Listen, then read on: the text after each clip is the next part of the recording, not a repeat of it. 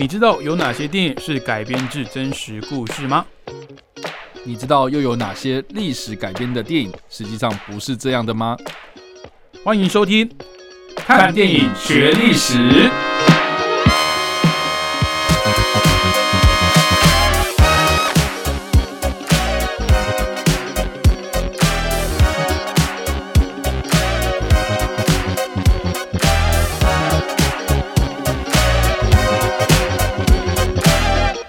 Hello，各位听众朋友，大家好，欢迎收听《看电影学历史》，我是主持人伟杰。我是主持人叉叉 Y。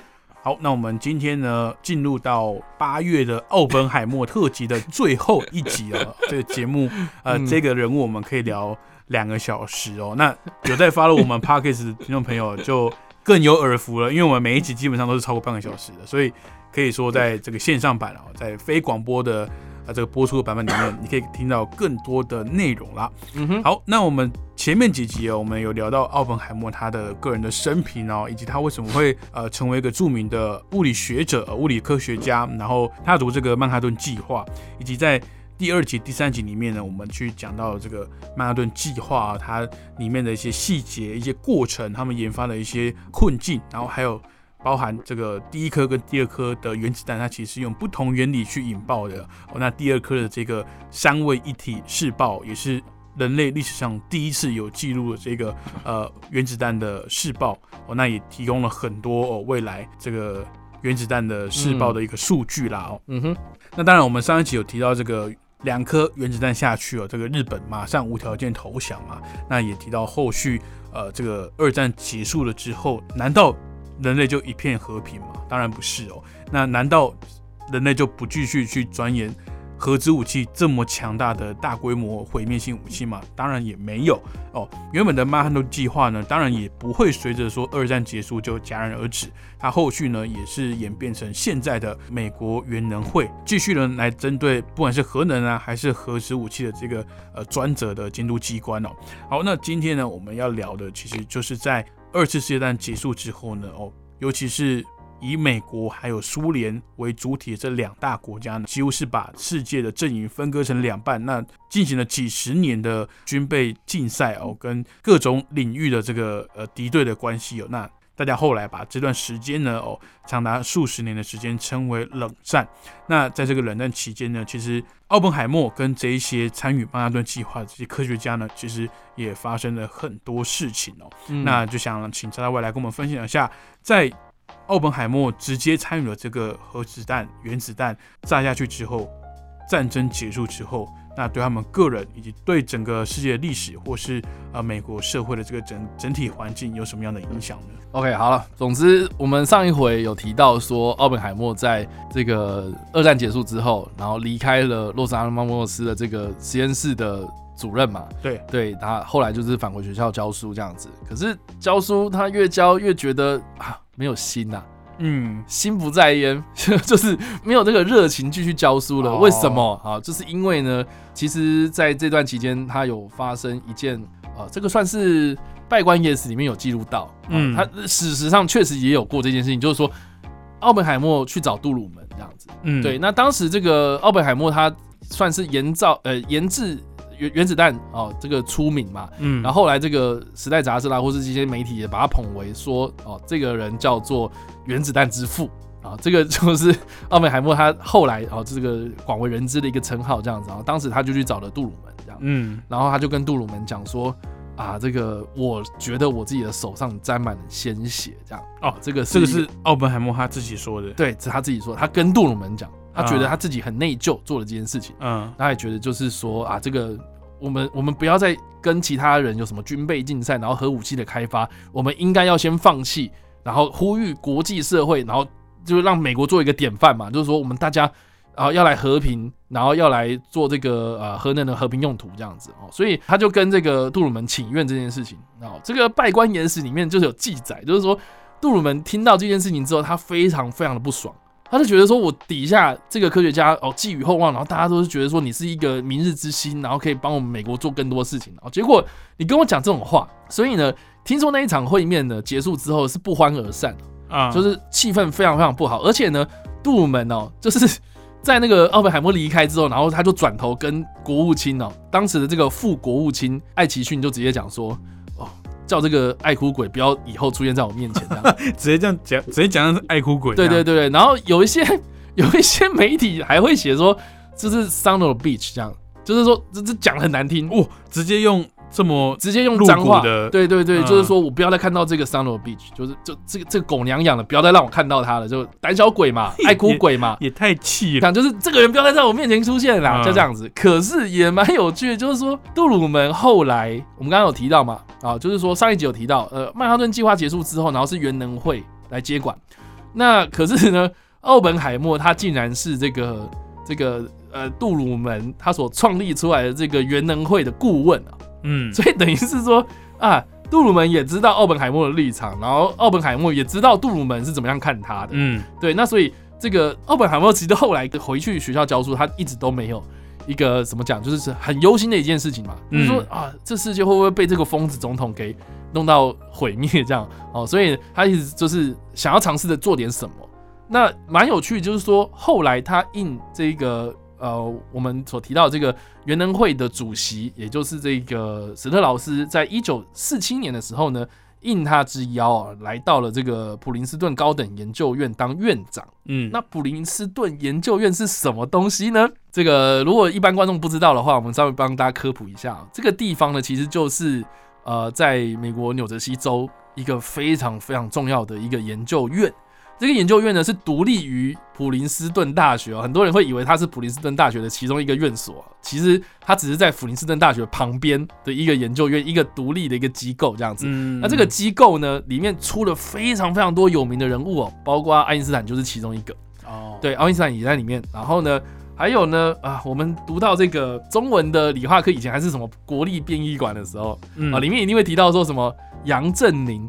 李政道哇，这两个算是美籍的华裔科学家，后来有得到这个诺贝尔奖。嗯，哦，这几个人也是普林斯顿高等研究院出来的人。啊，你可以知道说这里面就是人才辈出这样子。那奥本海默就当院长，你就可以知道说他其实这个是多大，对学士研究有多好。然后呢，而且又是应这个史特老师的之邀，然后进去的，所以其实他也是透过这个的身份啊，哈，哦，开始就是希望说能够在。这个国际社会上面，然后或是在这个呃政坛上面，然后发挥一些影响力，就是说，呃，我希望能够呼吁这个核能这方面的东西，然后能够啊用在比如说核能发电啊，然后这种比较和平的用途上面这样子哦。是。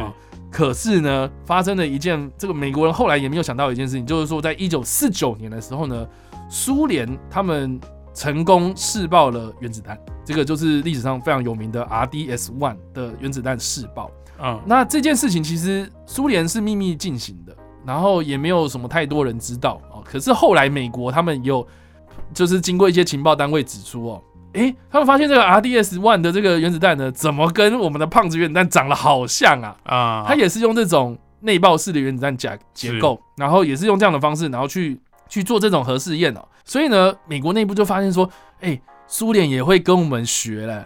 哦，他们也做出了原子弹，也跟我们很像哎。然后除了是啊，第一个我们要找我们的内鬼是谁嘛？停止交易有内鬼，对啊，就是说哎，我们这里面有内鬼透露资料给苏联哦，要不然他们怎么制造出跟我们一模一样的东西？嗯。第二个就是说哇，既然苏联他们已经有我们哦，可能因为我刚刚讲嘛，一九四九年的时候，哇，那四年前我们做出这个原子弹，就等于是说他们已经赶上我们四年前的进度了。嗯。那现在我们美国能够干嘛？我们就造一个更大的原子弹出来嘛，就是后来的氢弹这样子。嗯，哦，所以这个也是因为这样子，然后迫使美国开始就是展开氢弹的研究。那这个就是奥本海默最担心、最害怕看到的东西嘛，就是他的这个曼哈顿计划并没有让世界变和，对，而是看似和平之后，反而进进到了一个更危险的状态。对，所以他虽然在 就是试图要去避免这个国际上的这个军备竞赛，可是。我们的政府好像看到人家有这个东西之后，我们恐慌了。恐慌之后，然后开始要制造出更大的就是炸弹。人家有，我也要有这样子。人家有，我要比他更大。对，所以这个就是氢弹当时造出来的这个这个算是研究的一个契机啊。哦，就是人家有了嘛。对，那这个氢弹研究呢啊，这个也不得不提到。我们在之前我们的这个节目里面，其实有提到另外一个人物，就是爱德华嗯泰勒。我们讲那个奇爱博士的时候，是的，对。那爱德华泰勒。这个人呢，他基本上就是后来主导美国氢弹计划的一个很重要的人物。嗯，哦，他他其实呢，在当时曼哈顿计划的时候，也是跟着奥本海默底下在做事哦。嗯，啊，但是呢，当当时呢，就有跟奥本海默讲，就是说，哎，我们与其要造原子弹，我们不如造氢弹，就是把威力再弄得更强大一点。对，那我在这边跟也是先到大家科普一下，就是说，哎，氢弹是什么东西？是一个比较轻的。弹吗？不是，就是说，我我我我们其实，在第一集的时候有提到嘛，然后就是说，这个原子能你其实有分成两种，一种是核分裂，一个是核融合。那氢弹就是核融合。那你在引发氢弹爆炸之前，你要做什么事情？其实你要先引爆原子弹。就这个等于是说，呃，我们有提到嘛，哈，就是说核融合它是需要很强大的能量，然后让。氢这种元素比较轻的东西，然后融合成比较重的东西嘛，嗯，哦，所以你要来哪里产生巨大的能量，就是你要先引爆原子弹。那引爆原子弹就是你要先有一个核分裂，你才能引爆核融合。哦，这个就是氢弹的基本上非常非常简单的这个原理，这样，嗯，哦，所以呢，氢弹的原理，哦，它的威力很大，哦，这个但是你要先研究出原子弹，所以当时的奥本海默就跟他讲说，哦。啊，对，我知道原我知道氢弹的威力很大了哈，可是呢，我们也要先制造出原子弹，可是我们现在连原子弹都制造不出来，然后所以我们还不如先把焦点聚焦在我们先让原子弹制造出来再说，这样，哦，所以这个为什么后来爱德华泰勒，哈，就是呃极力的要去争取。做这个氢弹，就是因为哦，我们都已经会做原子弹啦，那我们现在干嘛不赶快做哦？所以正下这个美国政府的意嘛，哦，就是说哇，我们现在要追求啊造氢弹，好，你奥本海默不做啊，我找你的这个算是原本你的属下来做啊，就是爱德华泰勒。所以爱德华泰勒那个时候啊，在这个学术圈或是在核能发电啊、核能发展啊、核子武器发展上面啊，一个非常。重要而且呃算是领导级的人物这样子哦，就是当红炸子鸡这样子，然后反而奥本海默就哎这个你在跟我们政府唱反调嘛啊，这个就是为什么后来有这个所谓的一九五四年的这个听证会。那另外一题啦，就是说哎在这个听证会之前啊发生什么事情呢？啊这个大家还记得我们也是在之前的这个看电影学历史的这个节目里面有提到嘛，哈。这个所谓的麦卡锡主义，就是我们在讲这个好莱坞黑名单的时候，对对对，有提到这个麦卡锡主义啊，基本上就是一个美国的八九亿元啊。他 八九亿，对他真的是一个非常没水准的人，就是以为啊自己手上握了一个什么掌握内部啊政府内部的共产党员的清单，嗯，然后呢就开始就是让很多人恐慌这样子。更何况他这个清单，就我们哦，大家可以去翻一下，大概是在去年呃十月左右的节目，那那节主题就叫做好莱坞黑名单啊，也有拍成相关的电影。那他那份清单也其实也没有任何的证实，对不对？根本没有任何的查证，也没有任何的背书，他就是说，哎。有人呃给我这个哦，像有点像揭弊或是吹哨者的这种感觉。有人给我这份名单，说这份名单上面的人都跟共产党有密切来往。那这些人呢，就是共匪。那这些人都在你身边，大家要小心。可是是谁呢？只有我知道。对 对，他也没有把名单正式的公开嘛。对，那就导导致当时美国社会人心惶惶。对，那这件事情其实发生在一九五零年。的时候，也就是二战结束，然后甚至是苏联它引爆了这个核弹之后，嗯的事情这样。那我们也都知道说，其实二战结束之后呢，这个美国为首的西方阵营跟苏联为首的东方阵营，就是共产阵营啊，哦开始互相的对立，然后较劲这样子，然后军备竞赛，哦这个就是后来演变成就是所谓的冷战局面，这个就是呃当时的这个世界局势啊。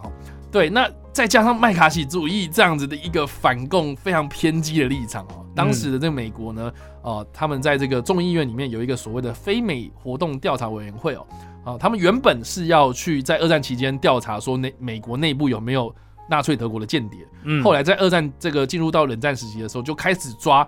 哦，这个我们 美国社会里面有没有苏联间谍、共产党员呐？潜伏在我们你我生活之中。对，所以奥本海默在这样的一个情势之下呢，他的过去被挖出来了啊。这个被挖出来是什么样的状态？就是说，早在一九三零年代，就是我们 我们我我们在第一集的节目里面有提到说，他在欧洲游历了之后回美国嘛。哦，每回美国那个时候大概是一九二七年、一九二八年的时候。对，那时候呢，他在这个加州大学教书的时候就开始就是。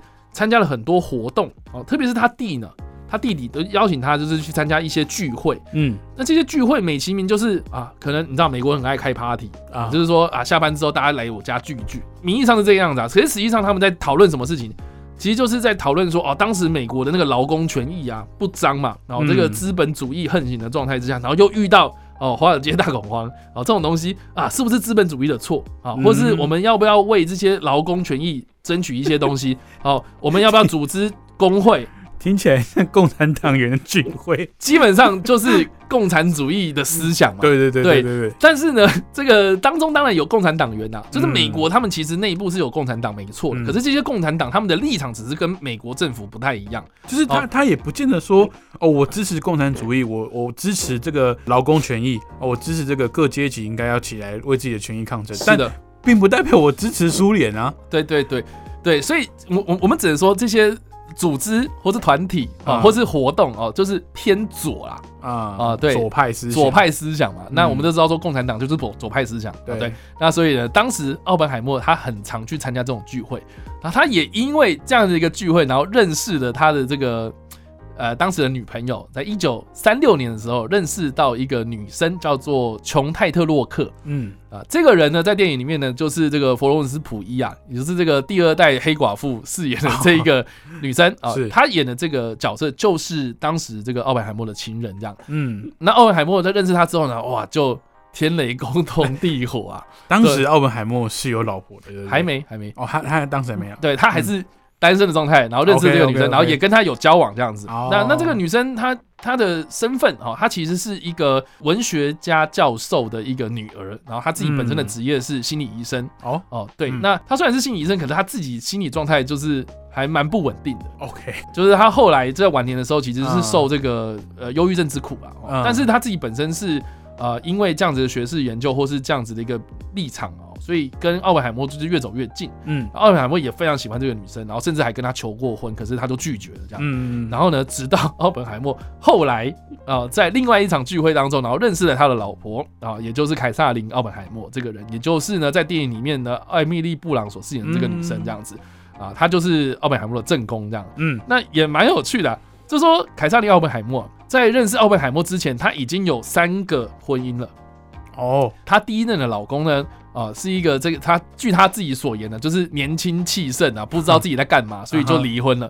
然后第二个老公呢，呃，是一个立场也是非常偏左的一个，算是社会运动人士这样。然后激进到什么样的状态？就是说。当时一九三六年到一九三九年，呃，就是二战前夕的时候呢，西班牙那边发生了一个非常严重的内战，这样子。嗯，对。那这个西班牙内战呢，哦，我觉得啊，这个历史又要讲一集了，是不是？好，简单来讲啦，就是说，呃，当时世界哦，就是有分成共和派跟算保皇派啦。嗯，哦，就是西班牙他们自己本身有国王嘛，但是他们底下就是有人希望说啊，西班牙人能够走向共和制。哦，所以就在内部发生了这个激烈的斗争，这样子，那就是西班牙内战。那西班牙内战呢，分成所谓的自由阵营跟这个保皇阵营嘛。那这个自由阵营呢，或者所谓的偏左思想的共共和阵营呢，啊，其实是受到这个苏联啊的共产国际所支持，这样子。嗯，对。那那好啦，那这个就很尴尬啦，就是说这个凯撒琳的第二任老公哦，他激进到就是说他还去参战的。那所以，就这个奥本海默的立场，或是就凯撒林的立场啊，他们就等于共产党吗？不是嘛？对，他们只是支持这样的立场。对啊，对啊，他只支持那个那个主义而已。对，那奥本海默也因为这个样子哦，就是说他知道哦那个西班牙内战啊，所以他也有捐钱给西班牙内战的这个共和派人士。嗯，哦，所以这些记录其实后来都被美国政府挖出来。哦，对，然后呢，凯撒林这个第二任老公了，在西班牙内战的时候呢，就战死了啊，所以他。第二任就没了嘛，所以都就是来到第三任老公这样子。那对他第三任老公呢，其实是是一个医生啊，是一个医生，然后在加州职业这样子，然后也因缘际会在派对的场合上面，然后跟奥本海默哦认识了这样子。然后但是呢，后来卡萨琳跟奥本海默发生一夜情，然后呢，奥本海默也非常强的让她怀孕了这样，所以呢。就是也因为这个肚子里面有这个准备要生小孩了，所以呢，这个凯瑟琳就要跟这个丈夫第三任丈夫离婚。嗯，然后呢，离完婚之后呢，奥本海默更正式跟他结婚，所以奥本海默是她的第四任老公。这样，OK。对，那奥本海默结婚婚之后呢，难道就此跟我们刚刚所提到的这个泰特洛克穷泰特洛克断绝关系吗？也没有，对他们还是继续的算是私会，私会。那这个有正式的算是记录啊，因为。你知道吗？当时这个奥本海默他已经参与了哈曼哈顿计划了，嗯，那曼哈顿计划其实是一个国家级机密的计划，所以当时就有很多眼线布在这个奥本海默旁边。哦，所以奥本海默在执行这个曼哈顿计划期间，还跑出去，然后去跟这个泰特洛克私会。啊，这个是官方的记录哦，就是有被抓到，因为他是主持人嘛，所以就变成说啊，应该说他是曼哈顿计划下面哦，说 Y 计划的主持人。是的，然后他很重要。那同时，美国也会派人去监视他。嗯，对，所以你就知道说，哦，你有跟这样的一个人私会嘛？对，那这个泰特洛克呢，他也是一个非常激进的左派人士哦。从这个聚会上面来看啊，或者什么，他后来哦，甚至是有这个写文章，然后批评政府，这样，就是他的这个作为又比这个奥本海默更激进了哦。所以呢，这些东西啊，哦，到后来其实都被拿出来公审，然后呢。这个琼泰德洛克呢，很不幸啊，因为他后来这个在晚年的时候呢，受忧郁症之苦哦，嗯，所以呢，后来他在一九四四年，就是大战二战结束前的一年哦，就自杀过世了，这样自杀死亡。对，那当然了，电影里面有用啊，我这不暴雷的情况之下，他有用另外一个非常隐晦的方式来呈现这个女生的过世啊。但是不管怎么样，就是说这个女生的过世呢，让奥本海默打击非常大，然后也因为这个样子哦，哦，让让让他重新的思考，就是说这场战争的意义是什么啊。但是不管怎么样了，在这个普林斯顿高等研究院当院长的奥本海默，然后到这个二战结束之后，然后他的反核立场非常非常的激烈嘛，哈，哦，在这个一九。五零年代的时候，刚好哦，就是受到这个麦卡锡主义的这个冲击啊，嗯，所以奥本海默他在美国原能会的顾问的这个位置呢，就让很多人开始想说，哎，等一下哦，你一九三零年代的时候跟那么多人。跟那么多的这个疑似共产党偏左思想的人，偏左思想的人，然后你自己本身又捐钱，你自己本身又有一大堆这样子一个偏左的这个活动记录，然后还有这些婚外情的对象，哇，那你这个人的道德操守还能不能让你？在这个政府单位之中服务，其其实就很像我们现在看到，因为我们台湾也快要总统选举了嘛，是。在很多政治的这种攻防当中，我们都会看到各政党为了拥护自己的政治立场或是自己的政党利益哦，去做一些对政治对手政敌哦去做一些人格毁灭式的攻击啦，或者是这种我们说抹红、抹黑、抹臭的方式，就是攻击你自己的师德哦，攻击你的这个有没有违法过，或攻击你的这个。政治思想是不是对我们国家是有有威胁的？是啊，其实就是通通过这种方式去去算是去摧毁它嘛。因为就像我们前几集讲的，这个奥本海默自己本身呢，他都直接跟总统面报说：“哦，我不想再做这件事情了。”那也建议你不要再做这件事情。对，那他可能有做一些不好的事情，但是有必要被攻击成这样子吗？所以，所以，所以其实蛮有趣的，就是说，为什么我在第一集的时候有特别提到？我觉得这部片它最有趣，就是说，你不能用现在的价值观去评断历史故事，嗯，历史事件。它很大原因就是因为你像当时反共主义思想这么猖狂的一个年代，嗯，就是人心惶惶，听到共匪就吓得要死。对对对对，然后加上说，哎，你反核。哇，那是不是因为你一九三零年代参加这么多共产的这些活动，然后让你有这样的主张？然后你是不是苏联的间谍？因为因为我这样就合理怀疑说，苏联可以在二战之后这么快就有试爆。核弹成功就是因为你奥本海默泄露给他们的，有可能，是不是？我可以这样合理的怀疑你？而且是，对啊，对对对。然后，然后，甚至是你现在哦反核，你现在是不是在阻挠我们的发展？对啊，对啊，对。因为我就像那个谁，当当初那个谁讲，我是在拖延他们的进度。你说海森堡吗？对对对，我我不是说哦研发不出来，是因为我我在拖延他们，我跟你们是同一边的这样子。对对对，所以其实那个时候，呃，我们在所所谓的这个一九五四年的安全听证会，奥本海默的安全听证会。他其实呢，哦，其实已经过了麦卡锡主义那个非常高涨的那个年代了，是一九五四年的时候才发生哦。但是呢，也因为这个样子哦，在这个时间点发生，然后奥本海默又被公审了一遍，然后他的全部的私生活全部又被公审了一遍哦。嗯，然后呢，再加上推倒骆驼的最后一根稻草，就是这个爱德华泰勒，他当初出这个这个在这个听证会上面作证，当时的这些委员就问他说。呃，你认为奥本海默是不是共产党员？你觉得他适不适合继续待在这个政府机关服务？嗯，爱德华泰勒就讲说，我认为他是一个非常非常忠实于美国的一个人，但是我不觉得他担任这个职位是好的。我觉得有一部分也是报私仇啦，因为他当时在 Y 计划里面的时候，就其实跟艾奥本海默不对盘的。哎，对，对对对，但是但是我觉得 他讲这种话就是有点白目了。然后，但是也因为讲这句话之后，然后他开始就是被这个科学界排挤，他就会变成我们口中的那一位疯狂科学家。科学家，所以这个为什么就是爱德华泰勒后来被奇爱博士给调侃，就是很大原因是这个样子啊。但不管怎么样了，哦，这些事情呢。